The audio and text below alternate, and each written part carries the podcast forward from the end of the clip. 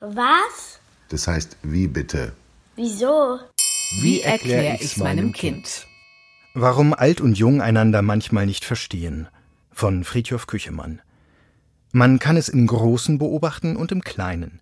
Wenn Ältere und Jüngere, Eltern und ihre Kinder, Erwachsene und Jugendliche unterschiedlicher Meinung sind, kommt es schnell zu Streit. Und zwar oft zu einem besonders heftigen, bei dem beide Seiten irgendwann verletzend oder verletzt sein können oder sogar beides, so dass man sich fragt, wie man da überhaupt jemals wieder rauskommen will. Oder, falls der Trotz und die Enttäuschung noch sehr stark sind, ob man da überhaupt jemals wieder rauskommen will. Dass sich die Generationen nicht immer gut verstehen, ist seit Ewigkeiten so. Es gibt Lieder darüber, die sind so alt wie die Eltern der heute Jugendlichen. Schon vom griechischen Philosophen Sokrates ist die Beschwerde überliefert, die Jugend habe schlechte Manieren, verachte die Autorität, habe keinen Respekt vor den älteren Leuten, widerspräche ihren Eltern, schwadroniere in der Gesellschaft und tyrannisiere ihre Lehrer. Und Sokrates hat vor 2400 Jahren gelebt. Du hast doch keine Ahnung, hört man auch heute noch oft, wenn sich die Generationen streiten. Dafür bist du einfach noch zu jung oder einfach schon zu alt. Du willst mich gar nicht verstehen oder nicht in diesem Ton. Und in diesen Vorwürfen kann man die aus dem alten Griechenland wiedererkennen. Was man auch gleich erkennen kann, sie gehen ans Eingemachte. Sie sind nicht konkret, sondern allgemein, es ist schwer, sie zu entkräften und sie tun weh. Das ist doof in Familien, weil man ja irgendwie miteinander auskommen muss, auch wenn man einander auf die Nerven geht. Und es ist doof in der Gesellschaft, weil niemand, kein Mensch, keine Gruppe von Menschen, keine Partei, keine Schicht und keine Generation allein weiß, was richtig ist. Auch wenn viele so tun, als ob.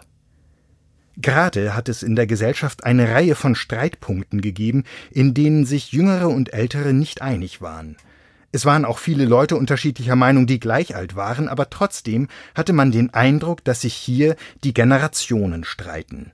Als es um das Urheberrecht ging und viele Jugendliche sich sorgten, ihr Internet sei in Gefahr, da war das so, wenn am späten Freitagvormittag Schüler auf die Straße gehen und nicht in den Unterricht, um für einen besseren, energischeren, kompromisslosen Klimaschutz zu demonstrieren, dann ist es so, und wenn jetzt gerade über ein Video diskutiert wird, in dem ein populärer YouTuber vor allem einer politischen Partei schlimme Vorwürfe macht, dann ist das auch so.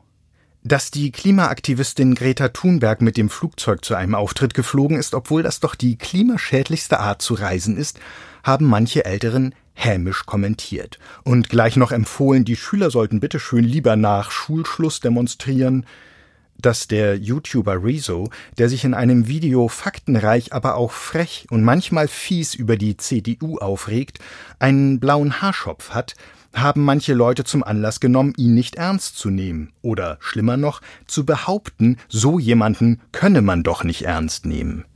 Dabei ist das doch der Schlüssel zum Ganzen, dass wir einander ernst nehmen, in unseren Gedanken und unseren Gefühlen, auch wenn sie manchmal unbeholfen oder provokativ formuliert oder einfach rausgeschrien werden.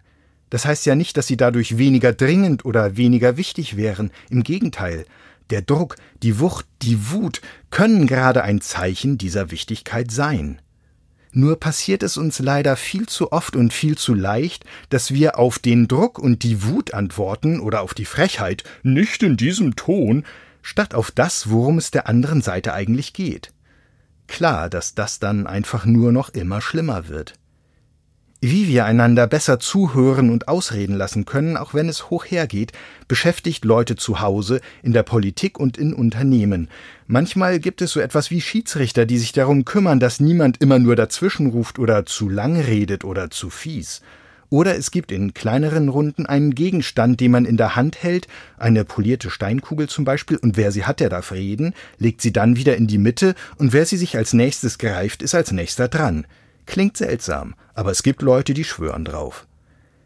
Dieses fast 50 Jahre alte Lied darüber, wie wenig sich die Generationen mitunter verstehen, heißt übrigens Father and Son, Vater und Sohn, und stammt von einem Sänger namens Cat Stevens. Während der Vater dem Sohn gut gemeinte Ratschläge gibt, beschwert sich der Sohn. Du bist eben noch jung, es gibt noch so viel, was du wissen musst, sagt der Vater, nimm dir Zeit, denk gründlich nach und du wirst morgen immer noch da sein, aber deine Träume vielleicht nicht. Und der Sohn, wie kann ich es ihm nur erklären? Wenn ich es versuche, wendet er sich wieder ab. Und am eindringlichsten vielleicht, seit ich sprechen kann, wurde mir befohlen zuzuhören. Das Tolle an diesem Lied, beide Stimmen sind eigentlich eine Stimme. Cat Stevens singt beide, den Vater tief, den Sohn hoch. Und das zeigt etwas, das beide Seiten, jung und alt, nicht vergessen sollten, wenn sie streiten. Die Älteren waren auch mal jung. Und wenn die sich an ihre Überzeugungen, Ideen und Träume von damals erinnern, unterscheiden sie sich von denen der heute Jungen vielleicht gar nicht so sehr.